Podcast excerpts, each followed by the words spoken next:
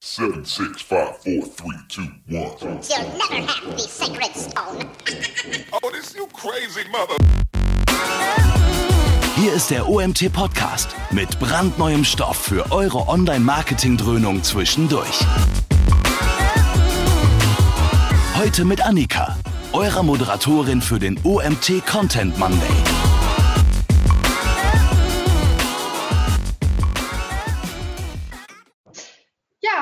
Herzliches Willkommen zu unserem heutigen Webinar.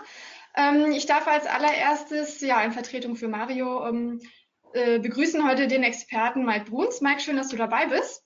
Hi Annika, schön, dass ich Ja, da sein ja. darf. Vielen Dank. Ja, sehr gern. Ich habe ähm, gerade schon mal so ein bisschen abgeklopft. Das ist dein erstes OMT-Webinar. Ansonsten ähm, hast du auch schon ein bisschen Webinarerfahrung. Und ähm, ja, ich darf äh, außerdem auch noch eine ganze Reihe an Teilnehmern begrüßen. Ähm, es ist eine relativ große Runde heute, haben wir schon festgestellt. Und ähm, das Thema scheint also auf Interesse zu stoßen. Ich bin gespannt. Ähm, heute soll es gehen um das Thema Google Tag Manager Hacks. Ich darf dich auch ein bisschen kurz vorstellen. Also du bist Experte für Webanalyse und ähm, ja, insbesondere Google Analytics ist dein Steckenpferd und auch ähm, natürlich der Google Tag Manager, auch das ganze Thema Tracking, was natürlich damit zusammenhängt. Und ja, ich bin gespannt, welche Hacks du heute vorbereitet hast. Äh, wir selber nutzen Google, den Google Tag Manager auch. Also ähm, ja, wir werden also auch ganz gespannt zuhören. Und für alle, die zum ersten Mal dabei sind oder auch nochmal zur Erinnerung, ähm, ihr könnt hier über das Panel eure Fragen einreichen und wir machen dann die FAQ-Runde gesammelt am Ende. Also es lohnt sich auf jeden Fall bis zum Ende doppelt dabei zu bleiben. Und ähm, es gibt auch immer eine Aufzeichnung vom Webinar, also ihr könnt das Ganze auch kostenlos nachbereiten im Nachgang, falls ihr aus irgendwelchen Gründen ähm, ja, früher aussteigen müsst oder das Ganze nachbereiten wollt, wie auch immer, das äh, ja, könnt ihr sehr gerne tun. Genau, Fragen einreichen habe ich schon gesagt. Ähm, ich bin gespannt. Also ich äh, erinnere mich, ähm, du erinnerst dich vielleicht nicht, wir haben uns mal auf dem Umwest Barcamp getroffen. Äh, da durfte ich auch mal Teil eines äh, deiner Seminare, beziehungsweise es war ja ein Vortrag, deiner Vorträge sein. Und da hatten wir im Nachgang eine sehr spannende Diskussionsrunde. Und wäre schön, wenn wir das heute auch schaffen. Also reicht Fragen ein, wenn ihr Fragen habt. Und wie gesagt, die werden dann am Ende gestellt. Genau. Damit Genau. klinke ich mich aus und übergebe an dich das Wort und bin dann am Ende wieder mit dabei. Genau. Prima. Vielen Dank, Annika. Ja, ich freue mich erstmal hier zu sein. Vielen Dank äh, für diese tolle Audienz, auch die ich jetzt hier äh, vor mir sehen kann, quasi. Also ich sehe euch nicht. Aber ich gehe davon aus, dass ihr da seid, wenn hier nämlich so ein Counter die ganze Zeit hochzählt. Und ja, wir machen Google Tag Manager Hacks. Das, was Annika gesagt hat, wir hatten auch schon intensive Diskussionen. Das ist auch vielleicht schon mal eine erste Empfehlung direkt. Tag Manager, man muss einiges an Technik vielleicht irgendwann mal beherrschen, wenn man sich dem Thema näher widmen möchte. Aber das ganze Thema lebt auch extrem vom Austausch untereinander. Das heißt also, das, was ich euch jetzt hier zeige, es kann maximal Startpunkt sein für die Dinge, die danach noch folgen werden. So, zunächst mal weiß ich ganz genau, weshalb du jetzt gerade äh, hier bist, denn äh, du willst Hacks, ne? Aber das sind jetzt nicht so, äh, so, Einhorn-Dinger, die ich euch zeige. Ähm, und es geht auch nicht nur darum, einfach irgendwelche Hacks zu zeigen, sondern es geht vor allen Dingen geht's darum, äh, ins Machen zu kommen, ins Handeln zu kommen. Und äh, ja, dafür bin ich quasi heute da. Ähm, Web Analyst sollte man auf jeden Fall immer auf dem Zettel haben. Äh, dieser Job ist ein fantastischer Job, denn er hilft, Unternehmen weiterzubringen. Und eines dieser Vehikel, das man eben braucht, um Unternehmen weiterzubringen, ist der Tag Manager. Ja? Und es ist jetzt nicht so, dass du als Web Analyst drei Millionen Euro verdienst oder über die gefragteste Person im Unternehmen bist. Nein, aber ganz im Ernst, das ist, äh, das ist es nicht. Aber Tag Management macht einfach unfassbar viel Spaß, weil wir sehr, sehr schnell Zugriff haben auf Websites und dort auch Dinge schnell ausspielen können. Und äh, das ist schon äh, eine schöne Sache, muss ich sagen. Bei allem, was ich euch zeige, bitte denkt dran, ihr solltet nicht immer unbedingt alles umsetzen, was ich euch zeige, denn das sind Inspirationen, würde ich sie mal nennen. Das heißt, wer jetzt morgen hingeht und all das äh, installiert, was ich euch jetzt hier zeige, der macht möglicherweise zu viel des Guten. Und äh, also das ist ein Satz hier, den der gute Albert Einstein mal gesagt hat. Äh, nicht alles, was zählt, kann gezählt werden. Und nicht alles, was gezählt werden kann, zählt auch. Und das ist in der Webanalyse ganz besonders so. Ähm, bitte macht nicht den Fehler und holt euch nur einfach irgendwelche Daten, weil es messbar gemacht werden kann, ähm, sondern überlegt immer sehr genau, welche Fragen eure Daten denn beantworten. Genauso müsst ihr jetzt auch in die Denkweise dieses Google Tag Manager äh, Vortrags hier gehen, dieses Webinars. So, wer bin ich überhaupt? Ich bin Mike Bruns und ich mache Websites profitabler, so steht es da zumindest. Und äh, das funktioniert in der Regel sehr gut, weil ich Webanalyst bin. Und äh, mit diesen Daten, die ich dort nutze, kann ich eine ganze Menge bewirken im Unternehmen. Ähm, ja, das sind so ein paar Hashtags, die so um mich herum sind. Ich bin Inhaber von Metrika, ähm, einzig und allein auf Webanalyse spezialisiert. Und ich sehe mich selber als Enabler für Unternehmen. Äh, zu Hause bin ich Papa von drei Jungs, äh, habe einen Podcast. Äh, ihr seht hier dieses Hashtag DSMDM, die Sendung mit der Metrik. Wer hier Podcast-Fan ist, den würde ich äh, sehr gerne auch in meiner Audienz begrüßen. Also kommt alle zwei Wochen kommt eine neue Folge. Und äh, ja, ich hoffe, das sind umtriebige Themen für dich und für euch. Ich schreibe sonst relativ viel, ähm, mittlerweile weniger als Gast irgendwo, aber viel mehr auf meinem eigenen Blog. Ich habe ein ziemliches Markenfable. Ähm, wer mit mir mal gesprochen hat, der wird das irgendwo gemerkt haben aus meiner Vergangenheit. Ja, und ansonsten ähm, können wir eigentlich schon loslegen. Wer Lust hat, mir bei Insta, bei Twitter, bei äh, Facebook zu folgen, äh, sei herzlich willkommen. Bei Insta gibt es immer lustige Stories, zum Beispiel eben über den UMT. Äh, und wer schon mal einen Vortrag von mir gesehen hat, der wird sich möglicherweise erinnern, dass, ja genau, das ist dieser Typ mit den vielen Slides, der hier, der hier bei euch im Bildschirm gerade wohnt. Und äh, ja, ich hoffe, äh, es ist erträglich mit dem, was ich euch hier an, an Slides biete. Tag Management ist etwas, da habe ich das erste Mal davor gestanden und habe gedacht, so, was ist das denn für ein Scheiß? Ich habe es nicht verstanden, ehrlich gesagt. Und ähm, also ich möchte nicht so oft Scheiß sagen, aber das war, damals war das genauso dieses Denken, was ich hatte, so, das brauche ich nicht. Damals hat es mir auch jemand nicht besonders gut erklärt, muss ich dazu gestehen. Äh, und erst als ich dann von anderer Warte es nochmal erklärt bekommen habe, in einem, ich sag mal, sehr schönen Seminar, das ich besuchen durfte, da hatte ich dann plötzlich eine Idee davon, was damit geht und was damit möglich ist. Ähm, und habe mich dann so langsam aber sicher herangetastet an das ganze Thema und habe dann gemerkt, boah, das ist richtig gut. Man kann sehr, sehr viel, sehr, sehr schnell damit bewirken. Äh, aber es ist halt wichtig, gewissen Anleitungen zu folgen. Ja, deswegen, ähm, bevor ihr hier auf diesem Stand seid, ne, welchen Skill-Level ihr auch immer im äh, Google Tag Manager habt, äh, ihr seid ungefähr da, äh, vielleicht. Und äh, dort ist Simo Ahava. Simo Ahava, der Gott des Tag Managements, ähm, ist quasi als Google Advocate für das Thema zuständig. Äh, und irgendwo da in der Nähe ist äh, Julius Fedor-Vicious, den ich letzte Woche, vorletzte Woche auf dem Measure Camp in Berlin kennenlernen durfte. Ähm, sehr, sehr schön, hat sehr viel Spaß gemacht, auch mit, äh, mit ihm auszutauschen. Diesen beiden folgt ihr, wenn ihr sehr, sehr viele technische Deep Dives noch irgendwo lesen wollt. Also wenn ihr ein Problem habt und es sucht äh, bei Google und irgendeinen der beiden Namen dazu gibt, dann werdet ihr ganz sicher eine Lösung finden. Da bin ich mir jedenfalls sehr sicher. Und alles, was ich euch zeige, naja, ist nicht immer so easy. Ihr müsst auch nicht alles mitschreiben, weil ihr bekommt die Folien ja ähm, ohnehin. Also ich stelle euch gerne ein PDF zur Verfügung. Das wird euch dann sicher die Annika oder Mario werden euch das dann zusenden. Ähm, aber es ist definitiv wert, äh, dort in das Thema zu investieren. Äh, wenngleich ich trotzdem da draußen auch immer gerne mal Menschen sehe, die ziemlich verrückt mit einem Tag Manager umgehen, die also wirklich, ich sag mal, grenzwertig äh, Dinge damit umsetzen. Ihr müsst euch vorstellen, mit dem Tag Manager könnt ihr quasi alles auf eurer Website verändern. Alles, was an Code grundsätzlich ausgespielt wird, könnt ihr verändern. Ja, das heißt, im schlimmsten Fall könnt ihr auch eure Website zum Absturz bringen, wenn ihr den Tag Manager nicht richtig nutzt und wenn ihr nicht, ähm, ich sag mal, Fehlerbehebung zum Beispiel betreibt. Und deswegen ist halt sehr wichtig, äh, erstmal kritisch zu sein. Ja, also ihr müsst nicht alles machen, was ich euch hier sage. Ja, also nicht alles probieren, auch wenn es äh, verlockend aussieht, vielleicht. Und lest bitte the fucking manual. Also bitte immer genau das tun, was da steht ähm, im Zweifel nochmal irgendwo Hilfe holen bei eurem Admin, bei wem auch immer, äh, der da zuständig ist. So, und jetzt geht es auch gleich schon los. Wir reden heute über Google Tag Manager X in folgenden Kategorien. Auf der einen Seite sind es ein paar Quickies, dann haben wir so ein paar Intense-Sachen ähm, und wir haben ein paar Overkill-Sachen, die noch dabei sind, äh, die halt schon ein bisschen, ich sag mal, sehr tief reingehen. Und wenn dann die Zeit am Ende des Tages noch bleibt, reden wir auch gerne über ein paar Tools. Annika hat mir gesagt, nach einer Stunde wird sie mir mal sagen, dass wir jetzt bei einer Stunde sind. Und dann bin ich mal gespannt, wie das so laufen wird. Alright, was ihr wissen müsst, je mehr Hacker, desto mehr Skript. Das ist eigentlich ziemlich einfach, weil äh, an irgendeiner Stelle hören die nativen Fähigkeiten des Google Tag Managers aus. Das ist aber auch so gedacht und auch korrekt so. Aber dann geht es los mit JavaScript. Das heißt, äh, ihr könnt im Prinzip die Website über JavaScript manipulieren durch den Tag Manager. Ähm, und ja, aber dann müsst ihr halt eben skripten können. Ein paar Skripts habe ich hier, die könnt ihr dann ähm, im Zweifel screenshotten oder ihr könnt, ähm, ihr könnt sie halt nochmal in den Folien dann nachlesen. Aber merkt euch das einfach, ne? wenn ihr richtig, richtig tief rein wollt, dann müsst ihr mit, irgendwie mit JavaScript was zu tun haben. Und äh, nun geht's los. Talk nerdy to me. Dieses Gift finde ich immer grandios. Sehr schön. Okay, wir fangen mal an mit den Quickies. Und äh, ich würde gerne ähm, mit einem kleinen Quickie starten und das ist nämlich die Vereinheitlichung von variablen Inhalten. Also wer das Prinzip des Tag Managers kennt und wenn ihr über Hacks sprechen wollt, dann müsst ihr die Basics im Prinzip schon beherrschen. Ähm, so, Es geht ja um Tags, Trigger und Variablen. Und in Variablen können manchmal Dinge drinstehen. Und ich zeige euch einfach mal, wie ihr zum Beispiel dafür sorgt, dass weniger Fehler zum Beispiel in Google Analytics auftauchen und eure Datenqualität sich verbessert.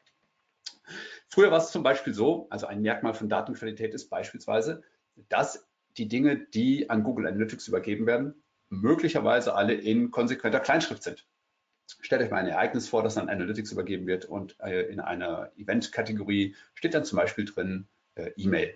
So, jetzt kann man E-Mail schon auf zehn Arten äh, schreiben. Man kann es mit großem E und großem M schreiben. Äh, man kann es mit Bindestrich und ohne Bindestrich schreiben. Also kurzum, da gibt es schon mehrere Varianten, wie man das schreiben kann. Und äh, um jetzt zum Beispiel eine Sache schon mal auszuklammern, die als Problem entstehen kann, ist, dass wir erstmal alles grundsätzlich in Kleinschrift schreiben. Früher hat man dann äh, Variablen, bevor man sie verwenden konnte, nochmal durch so ein kleines JavaScript gejagt hier. Ne? Man hat dann also quasi eine, eine Funktion da reingebaut und hat dann halt gesagt, so to lowercase, also die URL hier in diesem Fall sollte grundsätzlich klein geschrieben werden, damit wir nicht zwei verschiedene URLs haben, nur weil eine zufällig mal groß geschrieben wurde. So, das ist eine Sache, die man damals getan hat. Ähm, weil das brauchen wir halt vor allen Dingen dann, wenn wir es an Drittsysteme eben weitergeben, wo dann eine Vereinheitlichung sehr, sehr wichtig ist. So, ähm, wir können aber jetzt mittlerweile auch in Variablen selber schon äh, aktiv werden. Das heißt, wir müssen nicht die Variable nochmal durch eine Variable umschreiben lassen, sondern wir können in der Variablen selbst, ihr seht das hier rechts mit dem Pfeil gekennzeichnet, können wir schon sagen, dass wir, das, dass wir den Formatwert hier ändern wollen. Da gibt es ein paar Möglichkeiten. Eine Möglichkeit ist etwa, die Groß- und Kleinschreibung zu ändern in konsequent Kleinbuchstaben oder konsequent Großbuchstaben. Manchmal steht in einer Variablen auch so etwas wie null, also wenn irgendwie ein Wert äh, quasi nicht wirklich da ist. Ja? Oder manchmal steht auch drin undefined. Ja? So, wir können jetzt hier ein Häkchen machen und dann wird uns die Konsole fragen, äh, was soll ich dann statt null schreiben? Also wenn da null steht, soll ich da lieber null reinschreiben äh, mit als Zahl oder soll ich schreiben nicht vorhanden oder was hättest du denn gerne? Das heißt, wir können an der Stelle wirklich schon eingreifen in die Datenqualität und können auch Aussagen treffen. Wenn zum Beispiel da drin steht true, dann könnten wir auch sagen, hey, richtig, Digga. Ne? Oder irgendwas anderes. Also da können wir auf jeden Fall Einfluss nehmen, solltet ihr auch tun. Denkt dran, wenn ihr eine Variable anlegt, mit welchen Werten sie sich füllen kann. Das war schon der erste Hack. Der zweite Hack betrifft Scroll- und YouTube-Trigger. Die sind vor einiger Zeit geändert worden. Viele haben es gar nicht mitbekommen. Ähm, wir hatten nämlich mitunter ein bisschen äh, Probleme, uns insbesondere wenn Seiten per Lazy Load geladen wurden, also die Seiten quasi, wenn sie besucht wurden, unten nochmal immer so ein bisschen weiter ergänzt wurden. Ja, das heißt, beim Scrollen wurde dann der nächste Teil nachgeladen. Und vor allen Dingen da hatten wir Probleme mit YouTube-Videos. Äh, wir konnten sie nicht wirklich als äh, Trigger nutzen. Ebenso Scrolling, weil stell dir vor, du besuchst eine Seite und der obere Teil der Seite ist geladen und die Seite denkt jetzt in dem Moment, sie sei vollständig geladen. Und wenn du jetzt einen Scroll-Trigger aktivierst ähm, im Google Tag Manager, dann sagt er dir bei der kleinen Höhe schon, hey, das waren 100 Prozent. Dann scrollst du weiter und bist überrascht, es waren doch nicht 100 Prozent. Und das waren halt so Problemchen, die wir hatten. Dafür hat der Tag Manager mittlerweile auch eine schöne neue Ergänzung. Ähm, so, genau. YouTube wurde oftmals nicht ausgelöst, ist das zusätzliche Problem bei Lazy Load, weil nämlich das Video einfach noch gar nicht sichtbar war und dementsprechend kein Trigger aktiv wurde. Okay, ähm, was können wir jetzt tun? Und zwar gibt es in den Triggern zu Scrolling und zu Video mittlerweile hier unten eine zusätzliche Sache. Wir können nämlich jetzt sagen, diesen Trigger aktivieren bei und entweder können wir es zu einem frühestmöglichen Zeitpunkt tun, wo die Seite sicher noch nicht durchgeladen ist, oder wo das DOM bereit ist, also der HTML-Quelltextbaum, wenn man so möchte, oder wenn das Fenster wirklich vollständig geladen ist, also bei GTM Load. Und das hilft schon alleine, wenn ihr auf GTM Load stellt bei einem Ding wie Scrolltiefe, dann hilft es tatsächlich, die Scrolltiefe wesentlich besser und präziser zu erfassen, weil dann nämlich die komplette Seite auch wirklich erfasst wird. Zumindest in den aller, allermeisten Fällen. Und für YouTube gilt im Prinzip das Gleiche. Ja, also hier nochmal in groß. So sieht das dann aus. Aber bitte nicht vergessen, die allermeisten wollen irgendwie Scrollträger aktivieren. Macht euch aber bitte Gedanken, ob ihr sowas überhaupt braucht. Weil nur weil ihr wisst, wie tief jemand gescrollt hat, hat das noch lange keine Auswirkung darauf, ob er zum Beispiel besser konvertiert oder so. Ja? Äh, oder auch nur, wenn ihr das gleiche Thema mit Timing. Hm? Also wir erheben sehr, sehr viele Daten, fragen uns aber oftmals gar nicht, ähm, ob das irgendwie Auswirkungen auf unsere Conversion hat. Ja? Also hinterfragt immer, hat das Scrolling wirklich Auswirkungen auf unsere Conversion oder sagt das Scrolling zum Beispiel überhaupt aus, ob ein Text gelesen wurde oder hat jemand einfach nur mal, schnell drüber gewischt. Deswegen finde ich Visibility Trigger zum Beispiel wesentlich besser. Ähm, und auch ganz wichtig, je mehr Ereignisse ihr zum Beispiel an Google Analytics sendet, ähm, da gibt es Grenzen. Das heißt, wenn ihr euch jetzt ähm, ein Tracking vollkleistert mit Hits, mit solchen Event-Hits wie Scrolling und Timing und so weiter, dann seid ihr mal relativ schnell zum Beispiel bei 500 Hits pro Session und dann sagt Google, so jetzt mache ich hier mal einen Cut. Respektive bei 10 Millionen Hits im Monat ist bei der kostenlosen Version ähm, erstmal Schluss. Ähm, und das müsst ihr halt immer berücksichtigen. Das heißt, je mehr Events ihr feuert, desto schlechter für diese Limits. Und zusätzlich kann noch was anderes passieren, gerade bei Videotriggern. Ähm, das kann auch andere Ursachen haben, zum Beispiel, dass äh, fehlender JS API Support geladen wurde. Ne? Dafür kann man etwas tun. Wir können nämlich zum Beispiel in die URL, die von YouTube abgerufen wird, können wir zum Beispiel das noch mit anhängen, enable JS API gleich eins, das können wir in die Abruf-URL mit einbinden. Oder wir bauen es im Tag Manager mit so einem kleinen Häkchen ein, wenn wir einen YouTube-Trigger nutzen, nämlich dass wir alle YouTube-Videos um die JavaScript API-Unterstützung erweitern. Dann sollte das in der Regel automatisch passieren. Es kann natürlich auch passieren, dass äh, YouTube äh, fehlt. Ja? Dann kann man noch was tun.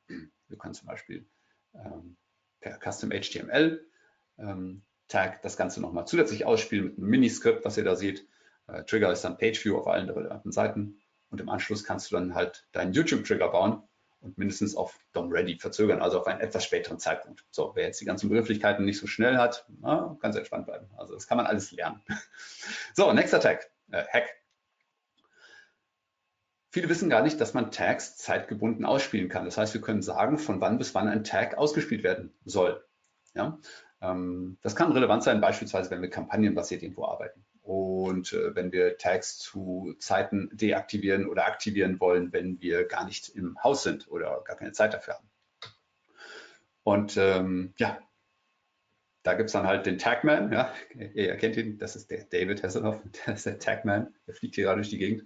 Und äh, Tagman hilft uns, äh, bestimmte Dinge, nämlich bestimmte Anwendungsfälle damit zum Beispiel besser handhaben zu können.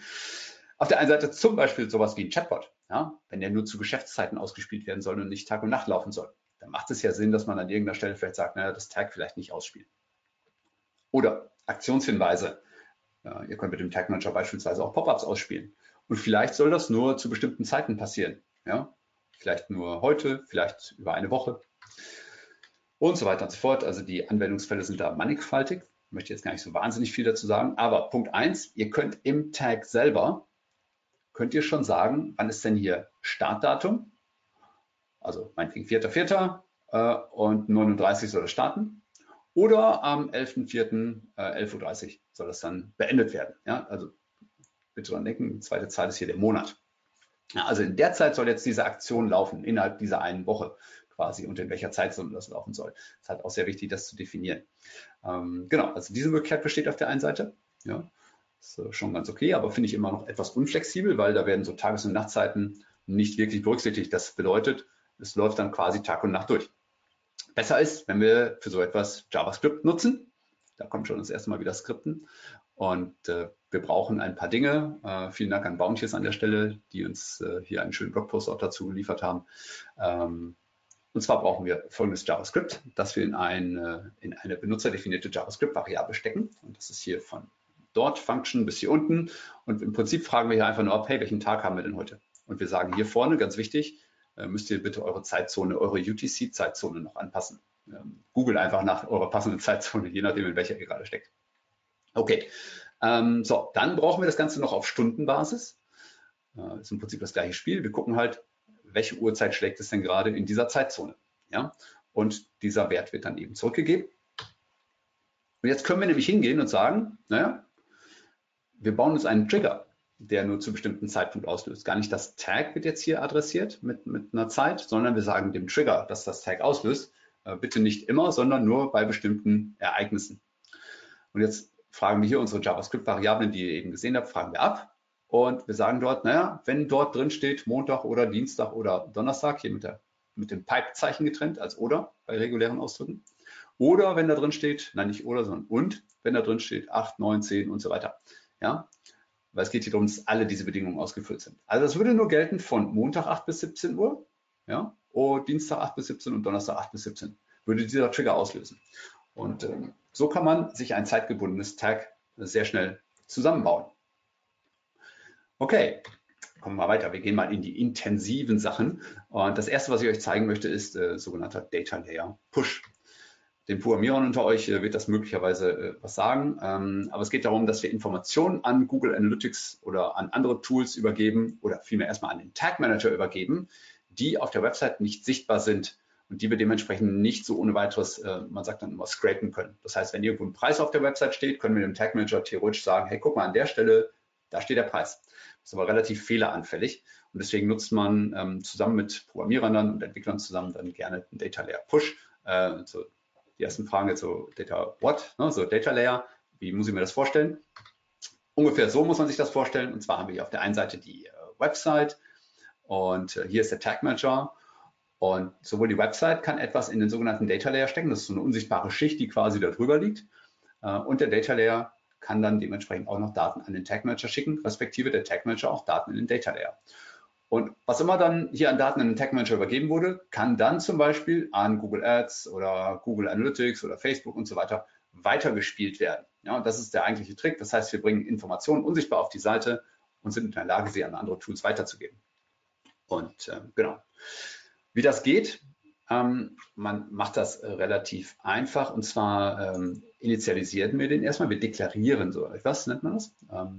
Und dann pushen wir Informationen in diesen Data Layer hinein. So. Und das funktioniert in der Regel so, dass wir ihn bitte erstmal nur einmal ähm, initialisieren. Ich zeige euch gleich, wie das geht, nämlich hier mit, diesem, dieser kleinen Zeile. Das heißt, irgendwo oberhalb des Tag Manager Quellcodes äh, muss im Quellcode eurer Website stehen Window Data Layer, Window Data Layer und dann hier äh, die zwei äh, Striche und eckige Klammern auf und zu und ein Semikolon. Damit ist ja quasi erstmal initialisiert. Das heißt, wir haben jetzt einen leeren ähm, Tag Manager, äh, äh, Data Layer Container quasi, wenn man so möchte. So, und dann können wir jetzt hingehen und sagen, wir pushen jetzt Informationen da rein zu irgendeinem Zeitpunkt, ja, ähm, den wir uns überlegen. Das kann entweder, ich sage mal, zum Laden der Seite schon sein. Das heißt, ein Entwickler gibt uns etwas ähm, schon direkt in den Quellcode der Seite mit, aber wir pushen das dann in diesen leeren Container rein. Äh, und zwar immer in der Form ein Schlüssel und ein Wert dazu. Zum Beispiel könnt ihr, ich, Beispiel Login-Status stehen, ja, Login-Status und da steht drin eingeloggt oder sowas. Ja. So, also so funktioniert das vom Grundsatz. Äh, ganz wichtig auch, dass ihr das Window hier bitte mit dazu schreibt. Das steht nicht in jeder Anleitung von Google äh, mit drin. So, und dann könnte das zum Beispiel so aussehen, es wird hier einmal leer initialisiert und direkt danach wird etwas in den Data Layer reingepusht und zwar ähm, können wir hier zum Beispiel ein sogenanntes Event ähm, auch reinpushen. So, dieses Event, immer wenn da steht Event und ein Name daneben, dann ist das für den Tag Manager ein sehr wichtiges Signal, denn wir können es nutzen, um beispielsweise, also sobald so ein Event im Tag Manager auftaucht, können wir sagen, hey Tag Manager, wenn ein Event mit dem Namen Registrierung auftaucht, dann tu bitte Folgendes. Das heißt, wir können das als Trigger nutzen.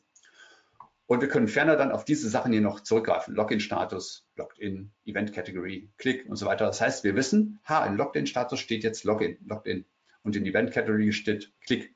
Und wir können diese Werte wiederum zum Beispiel an Google Ads übergeben oder an Google Analytics oder an Facebook oder an wen auch immer wir das gerne hätten. Ja, also diese beliebigen wichtigen Informationen, die zu dem Zeitpunkt dann auftauchen sollen, ähm, wie sie gebraucht werden.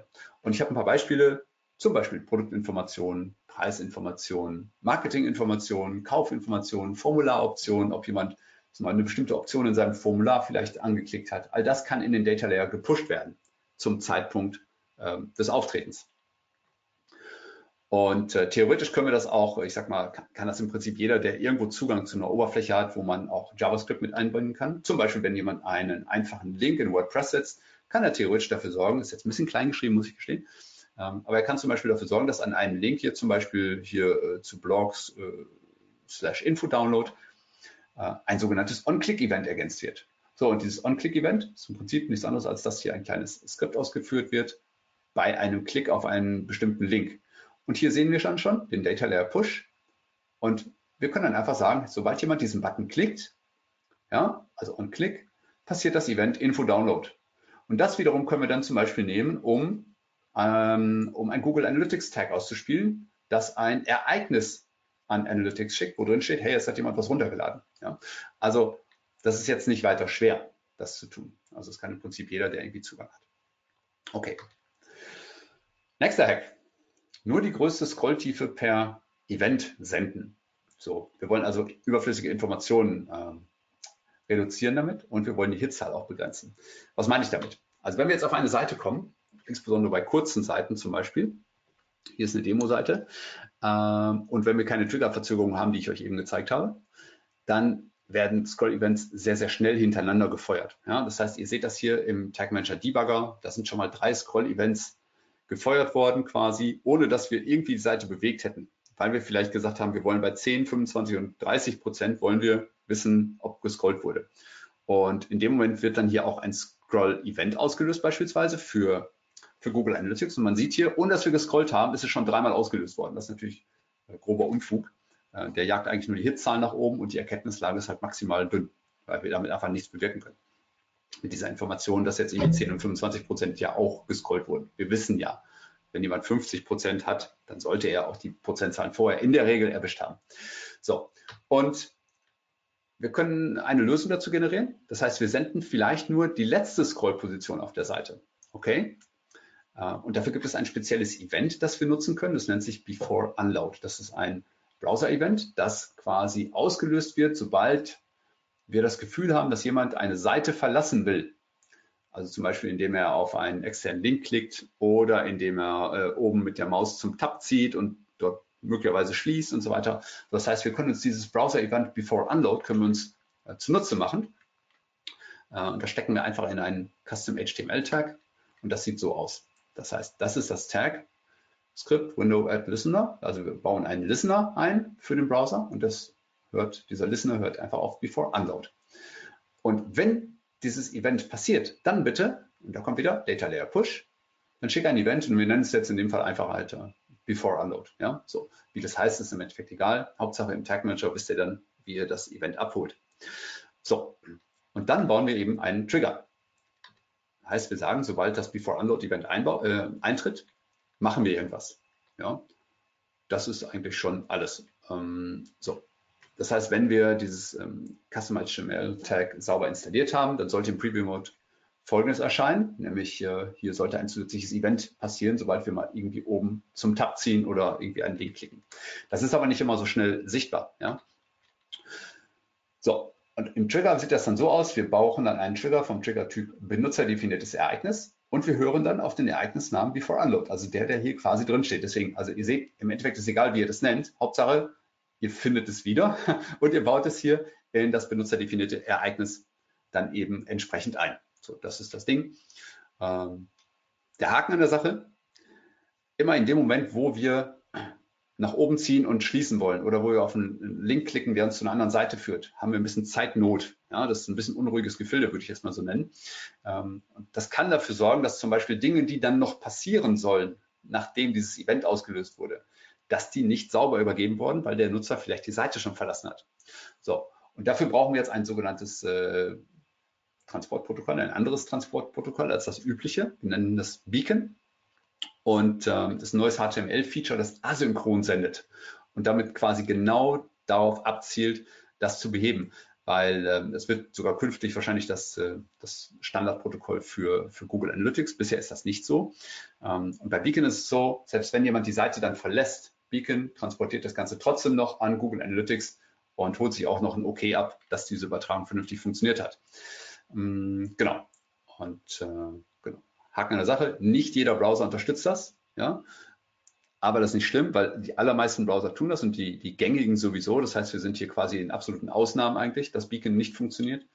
Ähm, und es gibt immer noch ein Fallback. Das heißt, wenn Beacon nicht funktioniert in einem Browser, dann gibt es halt immer noch diese normale Methode, mit der das Ganze übertragen wird. Ähm, genau. Und der einzige Haken an der Sache ist, also wirklich, wirklicher Haken ist vielleicht, dass man beim Debuggen nicht die Information so schön aufgeschlüsselt sieht, aber das ist ein anderes Thema und soll uns jetzt auch nicht so wahnsinnig interessieren. Gut, wo bauen wir das denn ein? Und zwar, äh, ich würde das immer in die Google Analytics Basisvariable einbauen oder in einem konkreten Tag, das an Analytics etwas senden soll, und zwar dort als sogenanntes festzulegendes Feld. Und das sieht so aus, also wenn wir jetzt hier beispielsweise einen Tag haben, einen Ereignis-Tag für Google Analytics, dann können wir hier unten die Einstellungen-Variable wählen und diese Einstellung-Variable sieht dann so aus, dass wir hier oben unsere Tracking-ID eingeben. Ich habe das hier nochmal mit einer Variable äh, verschachtelt. Hier unten sagen wir dann Anonymize IP, so wie das halt datenschutzrechtlich äh, gewünscht ist und gewollt und auch total sinnvoll ist. Und hier drunter setzen wir ein festzulegendes Feld, das nennt sich Transport und daneben Beacon. Ja, also das muss auf jeden Fall gesetzt werden. Und dann habt ihr eine ziemlich gute Chance, dass das Event an zum Beispiel Google Analytics eben sehr, sehr gut übertragen wird. Und dann sind wir alle sehr happy, ja, dass wir sowas jetzt, dass wir die, letzte Scroll-Position äh, quasi damit sehen können. Das ist sehr schön. So, was können wir denn noch alles an tollen Hacks machen? Wir können uns zum Beispiel kopierten Text aus der Zwischenablage holen. Also, was wollen wir damit erreichen? Wir wollen wissen, was Menschen denn auf unserer Seite kopieren. Wir sind ja sehr neugierig. Ne? Also uns interessiert natürlich, was die Menschen auf unserer Seite irgendwie interessiert. Dafür brauchen wir ein paar kleine Zutaten. Auf der einen Seite brauchen wir ein benutzerdefiniertes HTML-Tag, um zu erfassen, welcher Text ist denn markiert worden. Dann brauchen wir wieder so einen Event-Listener, so wie Before Unload vorhin, aber anders damit wir wissen, wann etwas kopiert wird. Dann brauchen wir Data Layer Variablen, um uns das alles in den Google Tag Manager reinzuholen, um dort weiter damit arbeiten zu können. Und wir müssen irgendwas Sinnvolles damit machen, zum Beispiel ein Google Analytics Event. Alright, das benutzerdefinierte HTML für den markierten Text sieht dann so aus. Ja? Ähm, also bitte jetzt nicht mitschreiben, das macht keinen Sinn, aber kannst du einen Screenshot machen vielleicht. Aber im Prinzip geht es darum, hey, guck mal, äh, was ist denn da für eine Auswahl? ja, und schreib das mal in irgendwas rein und äh, gib uns diesen Text bitte zurück. Das mal in aller Kürze. Mm. Und ähm, genau. Dann brauchen wir noch einen Event Listener. Das heißt Document Add Event Listener. Der heißt, dieser Event Listener heißt Copy. Ja, das heißt, sobald jemand das Ding kopiert, zum Beispiel über die Browser-Funktion Copy. Ja. Und wenn jemand kopiert, dann bitte, ihr kennt das schon, Data Layer Push, ein Event und wir nennen das in dem Fall vielleicht Text kopiert und dann können wir halt noch die Sachen, die wir in den Variablen vorher abrufen, nämlich einmal den abgerufenen Text und wie lange der Text zum Beispiel ist, das können wir ebenfalls mit übergeben in den Data Layer.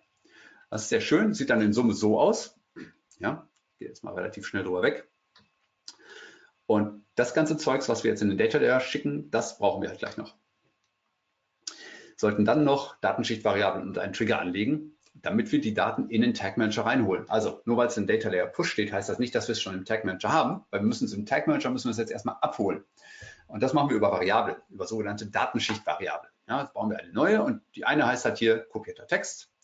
Und auch hier bitte aufpassen, ihr könnt den Formatwert ja ändern, Groß- und Kleinschreibung ändern, ändert das dann irgendwie in Kleinschreibung, damit ihr nicht einmal äh, das Wort in Großschreibung und in Kleinschreibung gleichzeitig habt. Macht in der Regel wenig Sinn. Dann holt ihr auch die andere Variable, kopierte Textlänge zum Beispiel, ebenfalls wieder in Kleinschreibung ändern. Und dann hat man ja noch, ihr erinnert euch, ein, äh, ein Event, das wir schicken und das hieß Text kopiert. Auch das müssen wir erstmal abholen und das geht über den Trigger-Typ, benutzerdefiniertes Ereignis. Dort einfach Text kopiert reinschreiben, so wie wir es vorher definiert haben. Jo, und dann mit diesem Trigger können wir uns einen Analytics-Tag zum Beispiel bauen. Wir können auch alles Mögliche damit bauen, ne? aber ein Analytics-Tag bietet sich oft an vom Typ Ereignis. Das heißt, wir schicken ein Event an Analytics, wo drin steht, hey, Interaction und äh, die Aktion ist dann, keine Ahnung, der Text wurde kopiert. Äh, und hier in das Label stecken wir dann zum Beispiel den kopierten Text rein. Das geht dann eben, indem wir hier die Variable quasi wieder abrufen, die wir vorhin aufgebaut haben. So einfach ist das. Okay, nächster Hack reguläre Ausdruckstabellen nutzen. Regex nennt man sie immer so schön, statt einer normalen Suchtabelle. Die sind flexibler, sind besser und wir können Suchtabellen konsolidieren. Ich zeige euch kurz, was ich damit meine. Wer eine Variable vom Typ Suchtabelle kennt in, äh, im Google Tag Manager, der weiß, es funktioniert in der Regel so, dass wir hier oben irgendwo eine Eingabevariable haben. Das heißt, wir gucken mh, hm, im Moment, wo die Suchtabelle gebraucht wird, zum Beispiel, was ist denn hier der aktuelle Seitenpfad auf der Seite, wo wir uns gerade befinden. Jetzt können wir hier unten Fender sagen, was soll denn dann zurückgegeben werden? Also wenn da zum Beispiel drin steht Blog, dann schreib großgeschrieben Blog zurück. Wenn da in der, äh, im Seitenpfad drin steht Info, dann schick Info. Und wenn hier sowas drin steht, dann schick ebenfalls Info. So, der Haken an dieser Sache ist ziemlich stumpf, ja, weil wir haben kaum Spielraum. Wir können also hier nicht äh, sagen, hey, alles, was Info beinhaltet, soll Info zurückgeben, sondern wir müssen jetzt jede URL hier zum Beispiel einzeln runterbrechen. Und das ist ziemlich anstrengend. Ähm, denn das geht vor allen Dingen auch viel, viel flexibler. Zum Beispiel über einen Ausdruck, äh, über eine Suchtabelle des Typs regex-table. Hier machen wir im Prinzip das Gleiche. Wir holen uns hier einen Eingabewert, PagePath, aber hier unten können wir jetzt beispielsweise mit regulären Ausdrücken uns viel Spielraum holen. Äh, ich weiß nicht, wer hier reguläre Ausdrücke schon kennt, aber ich empfehle es zu lernen, wenn man sich mit dem Tag Manager auseinandersetzen will. Äh, Im Prinzip heißt dieser reguläre Ausdruck nur, hey, schau mal, ob irgendwo in der URL Blog steht. Was davor steht und was danach steht, ist mir egal. Bei Info genauso. Ja? Und dann können wir halt, ich sag mal, beliebige Ketten abgreifen. Wir können zum Beispiel hier in eine Zeile sogar reinschreiben, schau mal, ob Blog oder Info da drin stehen und schick irgendwas zurück. Also ihr merkt schon, das ist wesentlich, wesentlich flexibler, als jetzt hier jede URL beispielsweise untereinander schreiben zu können. Diese Regex-Tables ähm, sind schon sehr cool. Und ähm, wenn man das noch erweitern möchte, dann kann man zum Beispiel sagen, hier hinten in die Ausgabe könnten wir sogar noch wieder eine Variable stecken, die ebenfalls auf eine Suchtabelle zugreift. Also da kann man sehr viel, äh, sehr viel mitmachen und das sehr, sehr stark verschachteln. Äh, ich empfehle das auf jeden Fall zu machen. Und wir können noch zusätzliche Optionen hier in der regulären Ausdruckstabelle machen. Wir können zum Beispiel Sachen wie Groß- und Kleinschreibung ignorieren. Wir können gucken, dass nur vollständige Übereinstimmungen passen und so weiter. Also hier gibt es noch sehr viel mehr Optionen als in der normalen ähm, Suchtabelle und äh, lernt reguläre Ausdrücke. Es gibt ein paar schöne Tutorials, zum Beispiel hier von Daniel Fett, äh, der das wirklich sehr schön und sehr entspannt auch erklärt. Es gibt auch ein paar Testing-Tools, die ich euch auf jeden Fall empfehlen würde, um reguläre Ausdrücke immer zu testen, weil da geht immer was schief, selbst bei Super Pros. Die müssen das prüfen, weil irgendein Komma oder irgendein Punkt hast du doch wieder vergessen. Ja, wie auch immer. Okay, nächster Hack, Site Search Ordner als Suchbegriff übergeben. Ähm, wir können die Bordmittel von Analytics ein wenig überlisten. Ähm, ich erkläre jetzt erstmal, was es mit Site Search grundsätzlich auf sich hat. Wir können in Analytics erfassen, wenn ein Nutzer auf einer Seite etwas über die interne Suchfunktion nutzt. Ja? Dafür brauchen wir eigentlich einen Suchparameter. So, wenn ihr jetzt bei euch auf der Website sucht, äh, eure Suchfunktion nutzt, dann passiert vielleicht sowas, dass hier oben in der URL plötzlich ein Suchparameter auftaucht. Und der ist hier in diesem Fall S und der bekommt hier einen Wert, mein Suchbegriff oder so. Ähm, es gibt aber auch URLs, da ist das so nicht. Da ist dann zum Beispiel sowas drin. Da haben wir einen Suchordner. Wird vielleicht auch dem einen oder anderen von euch schon mal begegnet sein. So, was machen wir denn da? Weil wir müssen Analytics nämlich immer einen Suchparameter übergeben, damit Analytics weiß, mh, hm, was ist denn der Suchbegriff hier und wo ist der gesucht worden. Und es gibt ähm, einen Umweg dafür, den wir wählen können. Zum Beispiel ein benutzerdefiniertes JavaScript, das Wort Script schon wieder. Und hier können wir zum Beispiel erstmal schauen, äh, was ist denn der aktuelle Suchordner? Also wenn ihr zum Beispiel so einen Suchordner auf eurer Website habt, dann würdet ihr den hier reinschreiben. Ja? Äh, und den möchtest du jetzt irgendwie nochmal, äh, genau, hier ebenfalls nochmal abgreifen. Also diese beiden müsstest du mit deinem Suchordner ergänzen. Und auch hier müsstest du deinen Suchordner nochmal reinschreiben. Ja, also je nachdem, was du dann suchen möchtest. Ähm, aber was wir dann tun, äh, wir ergänzen hier quasi die URL, also die alte URL nehmen wir und schreiben eine neue, wo wir hinten rein dann zum Beispiel so einen Suchparameter reinschreiben. Hier in diesem Fall S, den kannst du auch Z nennen, wie auch immer, oder Query oder was auch immer. Hauptsache, der Search-Term, den wir quasi äh, hervorgehoben haben, den wir vorher extrahiert haben, der wird hier nochmal dahinter gesetzt. Und in dem Moment, wo wir das tun, können wir Analytics wieder sagen, hey, achte mal auf sowas wie S. Und das ist dann dein Suchparameter. Und äh, so kann man dann diese, diese kleine Falle so ein bisschen ähm, übergeben. Also das ist jetzt ein benutzerdefiniertes JavaScript. So, jetzt müssen wir das Ganze aber noch irgendwie an Analytics übergeben tatsächlich. Und das funktioniert in den Einstellungen zu, einer Analytics, ähm, zu einem Analytics-Tag. Dort können wir dann ein festzulegendes Feld darunter legen, zum Beispiel Page. Ja, und wir sagen dann halt, äh, eigentlich völlig egal, was hier gerade an, ähm, an, an Seite getrackt wird nimm einfach die URL und äh, nimm bitte lieber die JavaScript-Variable, die wir eben erhoben haben, nämlich diese hier. Ja? Und dann würdest du nämlich tatsächlich äh, ja, die Seite mit dem Suchparameter übergeben als Parameter. Ja. Was wir dann in Analytics tun müssen, auf der einen Seite müssen wir das Site Search Tracking natürlich aktivieren, auf der anderen Seite können wir hier den Suchparameter definieren, also ob der jetzt S oder Query heißt oder Z oder was auch immer, das bleibt euch komplett überlassen. Äh, und ihr könnt hier auch noch sagen, ob ihr diese Suchparameter aus den URLs rauslöschen wollt zum Beispiel. Ja, das macht in der Regel Sinn, weil sonst habt ihr zum Beispiel auf der Suche sehr, sehr viele verschiedene URLs, aber eigentlich wollt ihr ja nur den Suchbegriff kennen. Genau.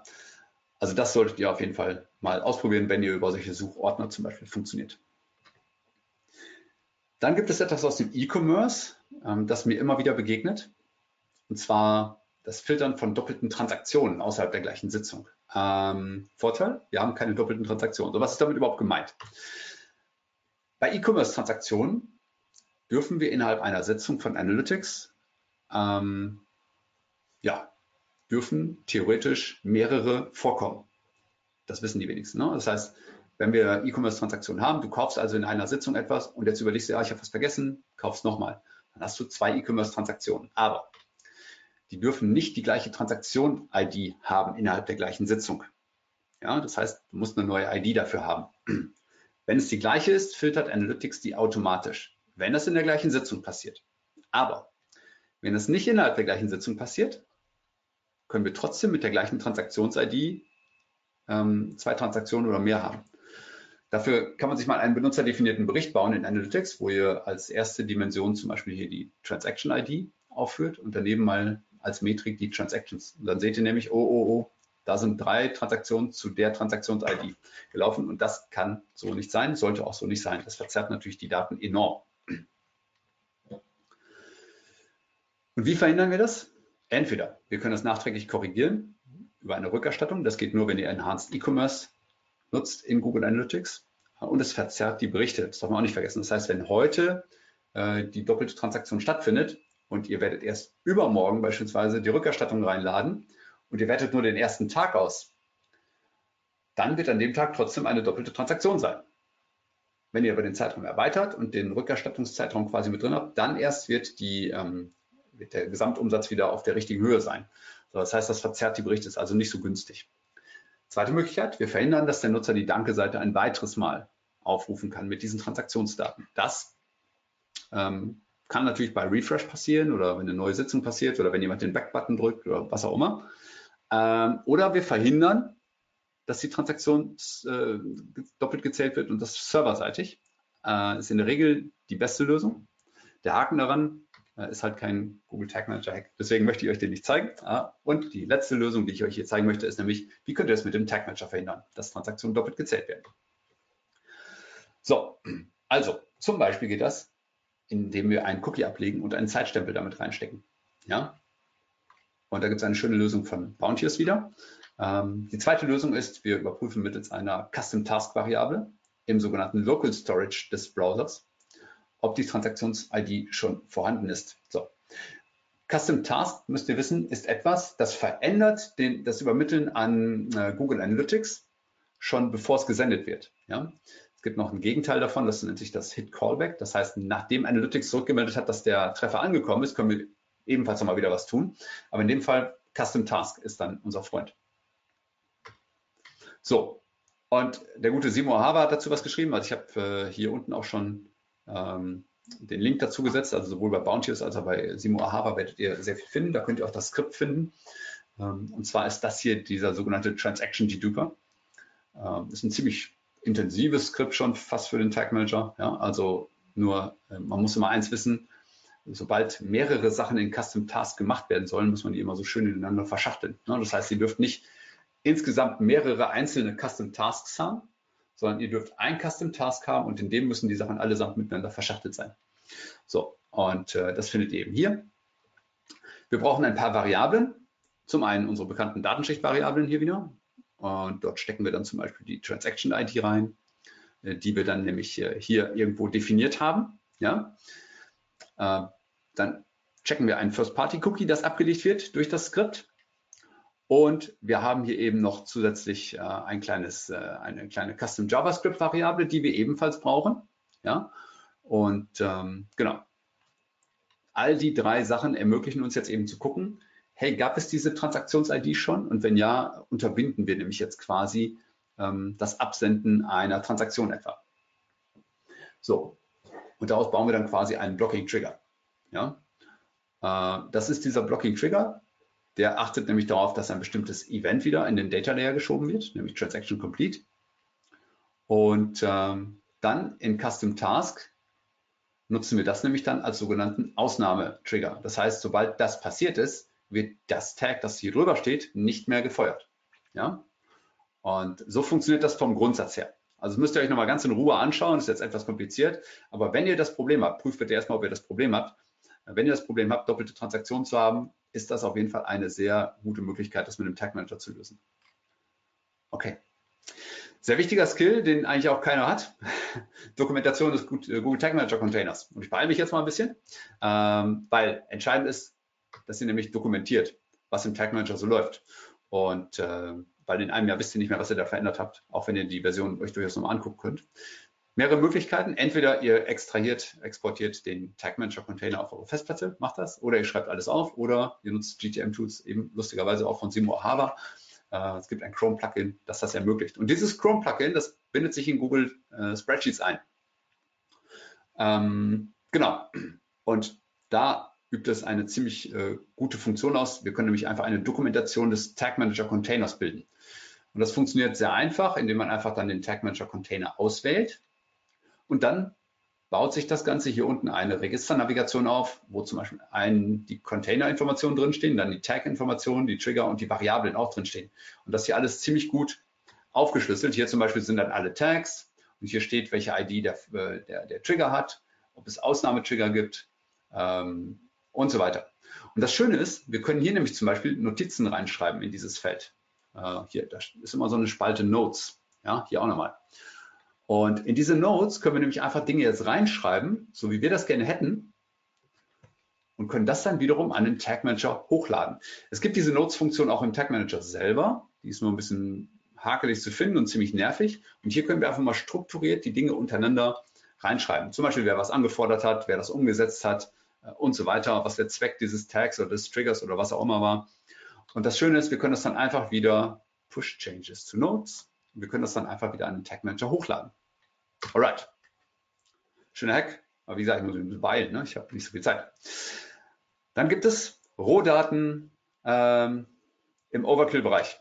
So, was sind Rohdaten? Wir wollen Rohdaten nachbauen und so tun, als wäre das kostenlose Google Analytics Google Analytics 360.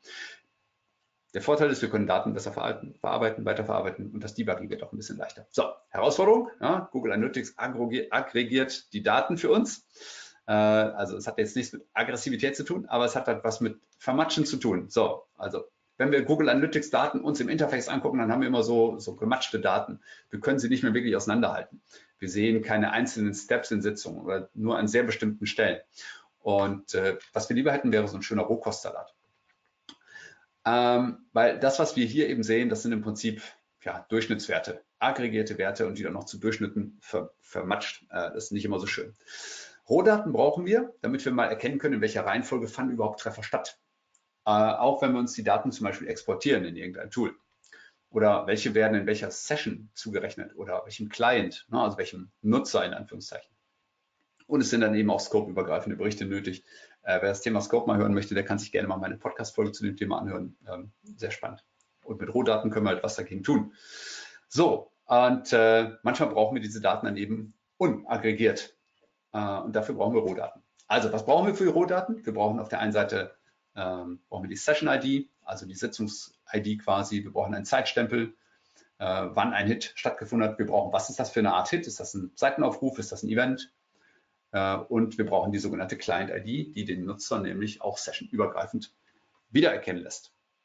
Und dafür müssen wir ein paar Dinge tun. Wir müssen nämlich in der Analytics Property erstmal ein paar benutzerdefinierte Dimensionen anlegen, nämlich genau diese eine Client-ID mit dem Scope Sitzung, Session-ID mit dem Scope Sitzung, einen Hit-Timestamp, also ein Zeitstempel vom Typ Hit und ein Hit-Type vom Typ Hit. Ja? So, das sind die Dinge, die müsst ihr in Google Analytics dann anlegen. Äh, sichert erstmal, dass ihr auf Property diese Rechte habt, das auch anzulegen. Ähm, genau, dort einbinden, so nennen und gut. Und dann können wir das Ganze eben machen.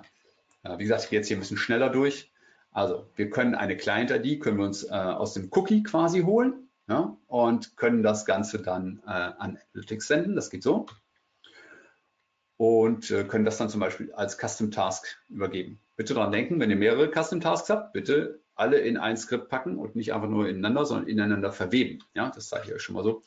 Äh, aber wenn ihr nur das nutzen wollt, dann könnt ihr das so machen, wie ich es hier geschrieben habe. Dann den Hit-Type, der wird über dieses Skript äh, ab, abgeholt. Und auch der muss an Analytics übergeben werden über einen Custom Task. Ja? Das heißt, wenn wir das also schon mal konsolidieren, weil wir jetzt schon mal zwei Custom Tasks haben, dann geht das so. Ähm, Simo hat dafür ein schönes äh, Tool gebaut, den Custom Task Builder. Also er ist da echt sehr, sehr umtriebig, was das angeht. Deswegen habe ich ihn auch am Anfang mal deutlich erwähnt. So, und dann baut ihr die Sachen halt einfach schön zusammen Was wir dann noch brauchen, ist eine Session-ID. Die können wir einfach als Zufallszahl generieren. Ja, das funktioniert über dieses kleine Skript. Die nutzen wir dann als äh, einfach in den benutzerdefinierten Einstellungen von Analytics Tags und schicken das an die Index-ID, die wir in, in der Property in Google Analytics angelegt haben. Und wir brauchen einen Zeitstempel und äh, ja, ebenfalls an die benutzerdefinierte Dimension schicken, die wir in der Property angelegt haben. So, das ist eigentlich schon alles. Äh, und dann können wir uns nämlich so schöne Tabellen machen. Das heißt, wir sehen tatsächlich, welche Session-ID von welchem Kunden äh, oder von welchem Nutzer hat zu welchem Zeitpunkt was ausgelöst. Ja, und das ist halt wirklich gut. Äh, damit können wir nämlich besser segmentieren, wir können bessere Berichte schaffen, wir können Plakate machen mit vielen Zahlen. Äh, also kurzum, wir haben jetzt viel, viel mehr Daten, mit denen wir sinnvoll arbeiten können. Wir kommen schon demnächst so zum Ende. Und zwar ähm, auf der einen Seite möchte ich euch nochmal zeigen, wie ihr Analytics-Hits an mehr als eine Property sendet. Ähm, so, das heißt, wenn ihr eine Seite habt und ihr sagt, na, die Seite schickt immer an zwei Properties, dann braucht ihr nicht zwei Tags unbedingt einbauen ähm, oder zwei Tag Manager Container einbauen, sondern ihr könnt einfach diesen, diesem Tracking sagen, dass es sich nochmal duplizieren soll. Das ist quasi das Skript dafür. Ja, das ist ein benutzerdefiniertes JavaScript. Ja, äh, nennt sich Hit Duplicator und wird dann quasi einfach mal äh, ausgelöst, indem wir das in einen Custom Task stecken. Wer hätte das gedacht? Ähm, genau. Und dann passiert einfach Folgendes, dass der Hit, der gerade gesendet wurde, quasi dupliziert wird und noch einmal abgesendet wird an eine andere Property. Ja. Und äh, genau. An welche? Das steht nämlich hier. Darf man nicht unterschätzen. Die muss auf jeden Fall mit eurer Property, mit eurer zweiten Property-ID quasi gefüllt werden. Gut. Alright. Gucken wir uns noch zwei, drei Tools an, bevor wir noch ein paar Minuten Fragen machen, würde ich sagen. Und ähm, ja, Tools höher, schneller, weiter, weil darum geht es. Ein Tool hilft uns ja immer, Dinge leichter zu machen, zu automatisieren vielleicht und so weiter. Ähm, schauen wir mal einmal rein. Zum einen gibt es eine Möglichkeit, etwa den Tag Manager ohne Installation zu nutzen. Wenn ihr also plant, eine neue Website zu veröffentlichen und ähm, ihr habt zum Beispiel gerade keinen Zugriff auf die IT und die kann euch jetzt keinen Tag Manager Container einbauen, dann ähm, könnt ihr auf anderem Wege Gas geben. Und zwar mit zwei Tools, die ich euch empfehlen kann. Auf der einen Seite ist das der Tag Manager Injector, der sieht so aus. Und auf der anderen Seite ähm, gibt es das gleiche quasi von Analytics Pros. Ich, ich blätter das mal kurz auf. Äh, nennt sich Data Layer Inspector. So, beide Tools tun, tun sehr ähnliche Sachen in dem Punkt. Ihr müsst nämlich einfach nur eintragen, welche Con Container-ID des Tag Managers wollt ihr denn jetzt auf einer leeren Seite quasi ausspielen oder auf der Seite, die noch keinen Tag Manager hat. Könnt ihr noch die Domain ergänzen, solltet ihr auch. Welche Domain ist hier gemeint? Und dann könnt ihr zum Beispiel auch Sachen in den Data Layer pushen mit dem Aufruf. Das heißt, ihr könnt auf der Seite so tun, als wäre der Tag Manager dieses Containers schon installiert und könnt damit quasi schon äh, das Tracking vorbereiten, obwohl noch kein Tag Manager installiert ist. Das gleiche Thema äh, gibt es natürlich hier. Also auch hier bei Analytics Pros kann man einen GTM-Container einbauen. Man kann auch sagen, unter welchem Host der laufen soll und man kann einen Data Layer Push durchführen. Äh, ich nutze das zum Beispiel äh, häufig dafür, um mich als äh, Injector zu kennzeichnen und mich rauszufiltern aus Analytics. aber das ist ein anderes Thema. Genau, also nur so als Inspiration. Ähm, ich halte das für sehr, sehr praktikabel und für eine sehr gute Möglichkeit, schnell mit dem Tag Manager arbeiten zu können. Dann gibt es noch ein Tool, das nennt sich GTM Copy and Paste äh, von meinem guten Analyse, Analysefreund äh, Julian Jünemann. Äh, der eine oder andere mag ihn von Measure School kennen. Äh, er hat ein sehr cooles Tool geschrieben. Ich habe auch einen Podcast mit ihm gemacht, also zum Thema Technical Marketer. Braucht man sowas oder geht es ohne? Hört da gerne mal rein. Mm, und das tut im Prinzip nichts anderes, als Elemente von einem Tag Manager Container in den anderen zu kopieren, weil das ist so eigentlich nicht geplant vom Tag Manager selber, dass man das kann. Und wir sparen uns damit quasi Export und Import eines Containers und wir müssen den Tag Manager vor allen Dingen nicht verlassen. Und das sieht im Prinzip äh, so aus, wie gesagt, von Julian. Ähm, wir gehen quasi mit der rechten Maustaste äh, auf unseren Tag Manager und dann werden wir gefragt, hey, authorize GTM Copy Paste. Muss man das machen? Muss man sagen, hey, für welchen Client, äh, für welchen Google Tag Manager Client wollen wir das denn äh, machen? Ja, dann können wir hingehen und mit rechter Maustaste auf einem Trigger oder auf einem Tag oder auf einer Variablen sagen, hey, add to GTM Copy Paste. Und dann kommt das in so eine Art Warenkorb. Ja, da können wir dann halt sehen, was alles in diesem Warenkorb schon drin steckt. Und dann gehen wir einfach nur hin in den Zielcontainer und sagen Paste. Ja, und dann baut sich das Tool das alleine zusammen. Bitte daran denken, wenn ihr einen Tag habt äh, und das Tag hat vielleicht einen speziellen Trigger, ihr müsst auch den Trigger mit kopieren. Ja, wenn das jetzt also ein Trigger ist, der in dem Zielcontainer nicht drin ist, funktioniert das Tag nicht. Ja, also insofern immer das mitziehen, was ihr braucht. Okay. Und der dickste Hack ist der Babu-Hack. Nutze den GTM. Er macht dich schneller, flexibler, besser. Also wer sowas drauf hat nachher, der ist mein Analyseheld. Und das war schon von mir. Bitteschön. So, ich komme mal wieder dazu. Hallo Annika. Ja, äh, erstmal her herzlichen Dank, Mike. Das war ja ein richtiger Crashkurs. Äh, entsprechend äh, viele Fragen sind jetzt auch reingekommen. Schön. So, lasst mich mal schauen, dass wir die dann auch alle der Reihe nach thematisch dann zuordnen können. Äh, das, die erste Frage geht so ein bisschen in Richtung Datenschutz und ähm, zwar möchte Habe ich mir jemand doch gedacht. ja, wie das ist äh, mit der Einwilligung der Nutzer. Also darf man den Tag Manager nutzen ohne explizite Einwilligung der Nutzer oder wie sieht es da generell mit dem Datenschutzthema aus? Also möglicherweise spielt das jetzt gerade auf das EuGH-Urteil an, das äh, aktuell gerade äh, für einige Unruhe sorgt. Also mein Tipp an der Stelle erstmal ganz entspannt und locker atmen. Ja? Weil es gibt sehr viel Irrglauben da draußen, die nämlich jetzt sofort mal rausgeholt haben, hey, Tag Manager und Cookies und so weiter, wir dürfen das alles nicht mehr. Das ist alles erstmal, das steht da erstmal alles noch gar nicht.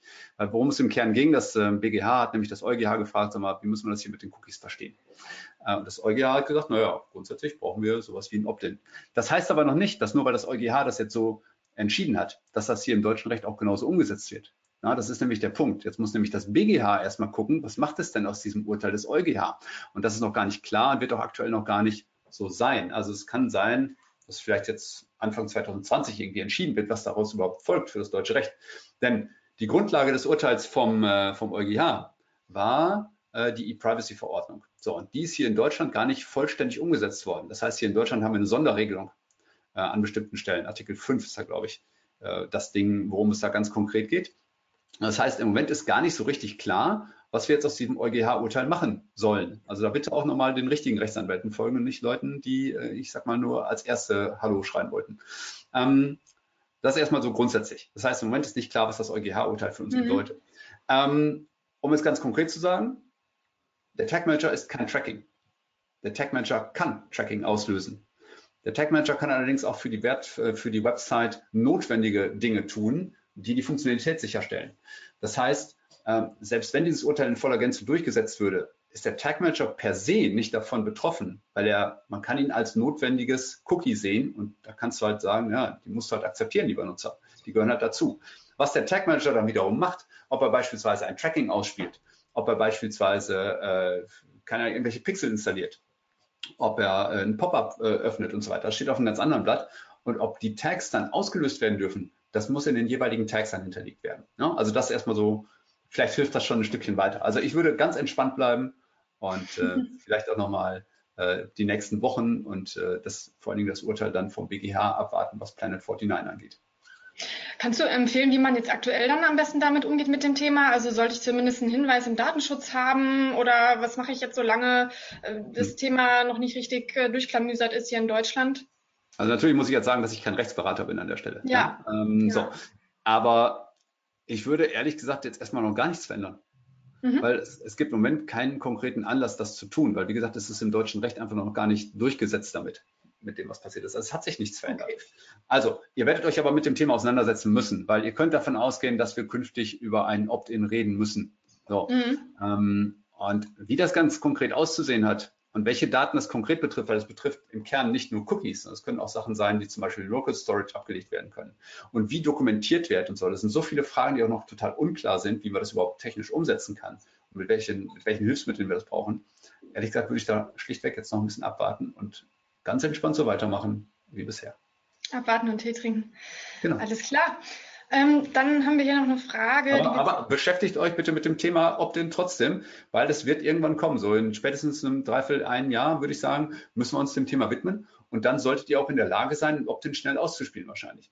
Das heißt, dann geht es natürlich um so Sachen wie, wie kann ich einen Consent optimiert abholen? Wie stimmen möglichst viele Nutzer diesen Opt-in-Formularen zu? Also beschäftigt euch grundsätzlich natürlich schon mal damit. Mhm.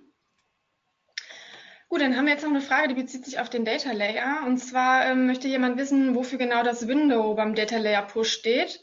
Ähm, hier in der Fragestellung heißt es nämlich, ich nutze es meist ohne Window. Ja, also es funktioniert auch in der Regel. Es gibt nur spezielle Cases, wo es nicht funktioniert. Zum Beispiel, wenn du über iFrames äh, ebenfalls Tag Management eingebunden hast und so weiter. So, dann mhm. wird es ein bisschen schwierig. Das heißt, da musst du wirklich gucken, in welchem Window bist du auch tatsächlich gerade unterwegs. Und dann hilft das. Also baut es einfach mit ein. Äh, es ist die ausfallsichere Variante und weniger fehleranfällig. Mhm. Ähm, dann haben wir noch eine Frage zum Thema HTML-Scripts. Gibt es vorgefertigte Scripts, die das Before Unload auf der Website auslösen? Hm, muss ich mal nicht, ich die Frage verstehe. Hm. Ja, ich weiß auch nicht, ob das, äh, ob der Hack richtig verstanden wurde in ja. dem Moment. Also vielleicht ähm, einfach nochmal, Dominik, falls du noch ähm, dabei bist beim Webinar, die Frage nochmal präzisieren. Ja. Vielleicht auch nochmal dazu schreiben, äh, um, welches, um welchen Hack es genau ging. Genau, also ich kann, ich kann ja nochmal grundsätzlich erklären, also das Browser-Event, das löst von sich aus aus. Also es ist ein Event, das im Browser aktiv ist. So, mhm. und ihr, ihr könnt es im Prinzip nur, ihr könnt das Event sichtbar machen ja, indem ihr so ein, äh, so ein Skript äh, abfragt, was ich euch da eben gegeben habe, indem ihr nämlich dem Tag Manager quasi ermöglicht, äh, auf dem Browser zu hören, ob dieses Event ausgelöst wird. Ne? Also es wird durch den Browser quasi aktiv, before unload, sobald du irgendwie zum Beispiel oben zum Tab ziehst. Und du kannst jetzt einfach nur so eine Art Listener einbauen, der hört nämlich genau zu, ob der Browser jetzt genau dieses before unload ausgelöst hat. Und dann kannst du halt im Tag Manager daraufhin wieder Dinge tun. Das ist der einzige Punkt dabei. Vielleicht beantwortet das deine Frage schon, dann kannst du das Tippen sparen. Aber ähm, ja, Ansonsten äh, einfach nochmal schreiben. Ihr könnt natürlich auch jetzt noch Fragen nachträglich einreichen, auch wenn ihr das jetzt im Laufe des Webinars nicht getan habt. Wir haben aber auch noch ein paar. Ähm, und zwar zum Thema Transaktionen sind auch nochmal zwei Fragen gekommen. Und zwar einerseits, wie prüfe ich denn, ob ich doppelte Transaktions-IDs habe? Mhm. Und hier wird auch nochmal gefragt, was das eigentliche Problem an doppelten Transaktionen ist. Doppelte Transaktion bedeutet erstmal, du hast zweimal den gleichen Umsatz du hast zweimal die gleichen Produkte gekauft. Das heißt, wenn du dir einen Zeitraum äh, nimmst und du denkst irgendwie so, juhu, ich habe zwei Millionen Euro gemacht, tatsächlich war es aber nur eine Million, ist das sehr ärgerlich. Ja? Also das ist das grundsätzliche Problem und du kannst es überprüfen in Google Analytics, indem du dir einen benutzerdefinierten Bericht baust. Äh, bitte keine Angst davor, du musst nicht viel tun. Du musst nur einen, äh, das geht oben im, äh, im Menüpunkt äh, Personalization. Und da kannst du einfach einen aufsetzen. Du brauchst als Dimension, brauchst du die Transaktions-ID, und als Metrik daneben machst du die Transaktionen. Und dann sagt dir dieser Bericht schon, ob du äh, zu einer ID mehrere Transaktionen hast. Ähm, wenn das jetzt, ich sag mal, ähm, wenn das bei dir vielleicht Methode hat ansonsten, ne, dass du also sowieso immer die gleiche Transaktions-ID ausspielst, ja, dann müssen wir nicht drüber reden. Ne? Also dann, dann, hast du möglicherweise im Tracking ein anderes Problem. Aber idealerweise hat ja jede Transaktion, die du an Google Analytics übergibst oder überhaupt auch in deinem ähm, ich sag mal, in deinem Backend irgendwo verwaltest, hat ja eine eigene ID, damit du sie auch wiedererkennen kannst. Mhm. Also würdest du sagen, das eigentliche Problem ist, wenn ich fälschlicherweise eine Transaktion doppelt gezählt habe, obwohl es nur eine war, mhm. und nicht, dass ähm, mehrere tatsächliche Transaktionen unter der gleichen ID in Analytics einlaufen? Ähm, mhm. Vielleicht bezieht sich die Frage an nämlich auch darauf, weil ich hatte das in deinem Beispiel auch so verstanden, als du sagtest, jemand kauft was auf der Seite, springt ja. dann quasi ab, hat dann vergessen, was zu kaufen, ja, hat also genau. also tatsächlich einen zweiten Kauf nochmal generiert und das läuft unter einer ID ein. Das ja, wäre genau, ja ein anderes Szenario, als wenn einfach äh, nur eine Transaktion fälschlicherweise doppelt gezählt wurde. Also das eigentliche Problem steht ja, darin. Da, da müssen wir nochmal gucken, weil das, ähm, wir müssen ja gucken, ob wir innerhalb der gleichen Sitzung sind oder nicht, ne, ob wir die Sitzung schon verlassen haben. Wenn wir innerhalb der gleichen Sitzung sind und die Transaktion ein zweites Mal passiert mit der gleichen ID, dann rechnet Analytics die raus für uns. Ja. Mhm. Aber sobald wir die Sitzung quasi beendet haben, nach 30 Minuten Inaktivität und eine neue Sitzung starten und die startet direkt wieder mit der Transaktion, dann wird die Transaktion, die eben schon mal passiert ist vor einer halben Stunde, jetzt nochmal gemessen. So, und dann hast du zwei Transaktionen in zwei Sitzungen ähm, mit der gleichen ID. Und das darf halt idealerweise nicht sein. Ne? Mhm. dafür ist dieses Skript gedacht. Okay. Ja? Mhm. Ich habe jetzt ja auch eine Rückmeldung bekommen zu dem Thema vorher. Also das ist offenbar jetzt verstanden worden. Also wenn der Browser das vordefiniert hat, ist das jetzt quasi klar. Okay, gut, alles klar. Ähm, was im Prinzip auch schon mit Fragen. Also wie gesagt, ihr könnt jetzt auch gerne noch welche einreichen. Ähm, ich hatte mir auch ein paar notiert. Ich schau mal gerade. Genau, du hast ja öfter erwähnt, äh, dass man darauf achten sollte, dass man halt keine unnötigen Dinge trackt. Ne? Ja. Ähm, vielleicht kannst du noch mal kurz beleuchten, was so potenzielle Probleme sind, die entstehen, wenn ich unnötig viele Tags in meine Seite implementiere? Es gibt mehrere Probleme. Punkt eins, ähm, das, man nennt das immer so schön Data Hoarding, ist jetzt eine Sache, die auch im Sinne von Datenschutz durchaus ein Problem darstellt. Das heißt, sich einfach nur Daten auf Halde zu legen, ähm, ist im Sinne des Datenschutzes nicht Datensparsamkeit. Ja, und mhm. hier in Deutschland sind wir eigentlich dazu angehalten, datensparsam zu arbeiten. Ne? Das heißt, je mehr Daten wir uns holen, ohne sie wirklich zu nutzen, desto äh, stärker verstoßen wir quasi dagegen. Ne? Also im schlimmsten Fall ist das ein Datenschutzverstoß, wenn wir einfach nur irgendwie alles messen wollen. Ne? Mhm. Ähm, so, der zweite Punkt ist, äh, dass nämlich zum Beispiel auch bei Google Analytics haben wir ja sogenannte Hit-Limits, die äh, bei kostenlosen Versionen von Analytics bei 10 Millionen liegen zum Beispiel. Das heißt, wenn ihr jetzt meinetwegen, ihr habt irgendwie 500.000 Sitzungen im Monat, was durchaus ja mal sein kann. Ne? So, und jetzt jede dieser Sitzungen löst vielleicht zehn Ereignisse aus, zehn verschiedene Ereignisse, weil ihr sagt, wir müssen dies messen, das messen, jenes messen. Dann seid schon mal irgendwie bei, keine Ahnung, bei 5 Millionen Hits. Je mehr Hits ihr habt, je mehr Treffer ihr habt und je mehr Sitzungen ihr auch zum Beispiel auswertet, desto stärker kommt ihr natürlich einmal an diese 10 Millionen Grenze und zum anderen mhm. setzt halt auch wesentlich stärker das sogenannte Sampling ein. Das heißt, sobald ihr sehr viele Daten auswertet über einen Zeitraum, sagt Analytics, boah, das ist aber ganz schön viel, äh, ich nehme mal nur eine Stichprobe. Und diese Stichprobe, die macht uns so manche, so manche Auswertungen ziemlich mürbe. Also das ist nicht so schön. Ne? Dann arbeitest du manchmal so mit 10, 20 Prozent der Originaldaten und die werden dann hochgerechnet auf 100 Prozent. So, wenn du dir aber vorstellst, dass vielleicht die, die zwei Transaktionen, die du in deinem Leben hattest, genau in diesen 10 Prozent stecken und das hochgerechnet wird, dann verzerrt das halt unfassbar die Daten. Das heißt also, sobald ihr Sampling habt, ähm, Stichprobenerhebung in den Daten, müsst ihr immer sehr vorsichtig sein, was die Interpretation angeht. Und auch das ist ein Punkt, der dazu dient, einfach weniger Daten, äh, dafür aber, ich sag mal, lieber Daten, die Fragen beantworten, zu erheben. Also grundsätzlich bin ich immer der Meinung, hab erstmal eine Frage, bevor du Daten erhebst. Und, ja, es ist wirklich so. Die, ich sehe halt viele Trackings da draußen, die ziemlich Nonsens sind, wo irgendwas gemacht wurde, weil das Feature existiert, aber nicht, weil mhm. es irgendeine Frage beantwortet. Und das darf man halt nicht tun. Wie ist das eigentlich so mit der Website-Ladegeschwindigkeit? Muss ich da äh, mit irgendwelchen Einschränkungen rechnen, je mehr Text ich da so auf meine Website feuer oder ist es da eigentlich relativ unkritisch? Also grundsätzlich lädt der Tag Manager erstmal relativ äh, smooth und ohne, ich sag mal, merkbare Verzögerung, kann man so sagen. Ne? So, mhm. das ist die Eigenart des Tag Managers. Wenn der Tag Manager jetzt allerdings komplett voll gemacht wird mit sehr, sehr vielen Tags, so 70, 80, 100 Tags, 150 Tags oder so, dann kann es halt sein, dass die ganze Abfolge so ein bisschen leidet. Ja? Also gerade wenn dann noch so Verschachtelungen stattfinden und so weiter, dann kann das schon irgendwann zu messbaren Effekten führen. Ähm, also man, ich habe mal irgendwo eine Zahl gehört, ich habe sie aber nicht überprüft, ehrlich gesagt. Äh, so ab 70, 80 Tags sollte man lieber sagen, so jetzt muss man ein bisschen ein bisschen gebremst werden. Ne? Mhm. Äh, dafür sind natürlich Dinge, ja, deswegen ist eine Konsolidierung im Tag Manager manchmal nicht die schlechteste Idee, weil viele legen sich zum Beispiel für jedes einzelne Event ein eigenes Tag an. So, dann sieht man nachher irgendwie so, keine Ahnung, so 50 Event-Tags für Google Analytics, die sich aber vielleicht sogar mit drei, vier, fünf vernünftig aufgebauten äh, Event-Tags, äh, die zum Beispiel über Suchtabellen dann ähm, Rück, Rückfragen stellen, ähm, ebenfalls aufbauen. Und das spart halt schon massiv Platz und Zeit. Ne? Aber da muss man halt einen guten Überblick haben, muss auch wissen, was geht, sage ich mal. Und dann kann man das, kann man das sinnvoll konsolidieren. Mhm. Okay, wunderbar. Wir haben noch ein paar mehr Fragen, die eingetrudelt sind. Schön. Und zwar können mit dem Data Layer Push Buttonklicks aus einem iFrame an Facebook übergeben werden, also zum Beispiel fürs Retargeting. Das iFrame ist von einer anderen Domain. Hm, ähm, also auf die ihr wahrscheinlich dann auch keinen Tracking-Zugriff habt, nehme ich mal an. Also, also das ist nämlich ein wichtiger Punkt. Ihr müsst eigentlich, wenn ihr Daten von, dem, äh, von der Quelle des iFrames haben wollt, müsst ihr dort Tracking-Zugriff haben, um Daten irgendwo sinnvoll auswerten zu können. Weil das Einzige, was ihr sonst messen könnt, ist, hat jemand auf diesem iFrame irgendwo geklickt. Ihr seht aber nicht, welches Element wurde da geklickt. Ne? Also es gibt da gibt es auch einen schönen Hack, ich glaube von eDialog, die haben das irgendwie mal ähm, gemacht. Schaut mal edialog.de, äh, nicht de, sondern AT, Entschuldigung, äh, bei edialog.at.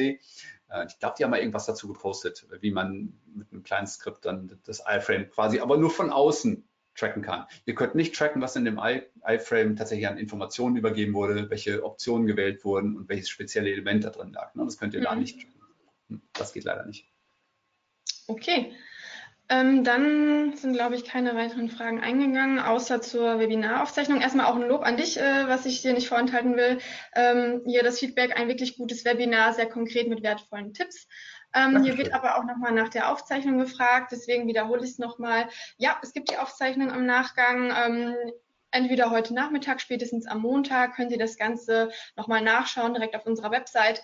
Der Mike hat auch schon gesagt, dass er gerne die Unterlagen als PDF bereitstellt. Also könnt ihr Das alles äh, muss ich mir mal direkt aufschreiben, nicht, dass ich das mal vergesse. könnt ihr alles in Ruhe nacharbeiten und äh, natürlich auf den Mike auch noch persönlich zukommen. Die Kontaktdaten seht ihr ja. Genau, hier kommt auch nochmal mehr positives Feedback an dich.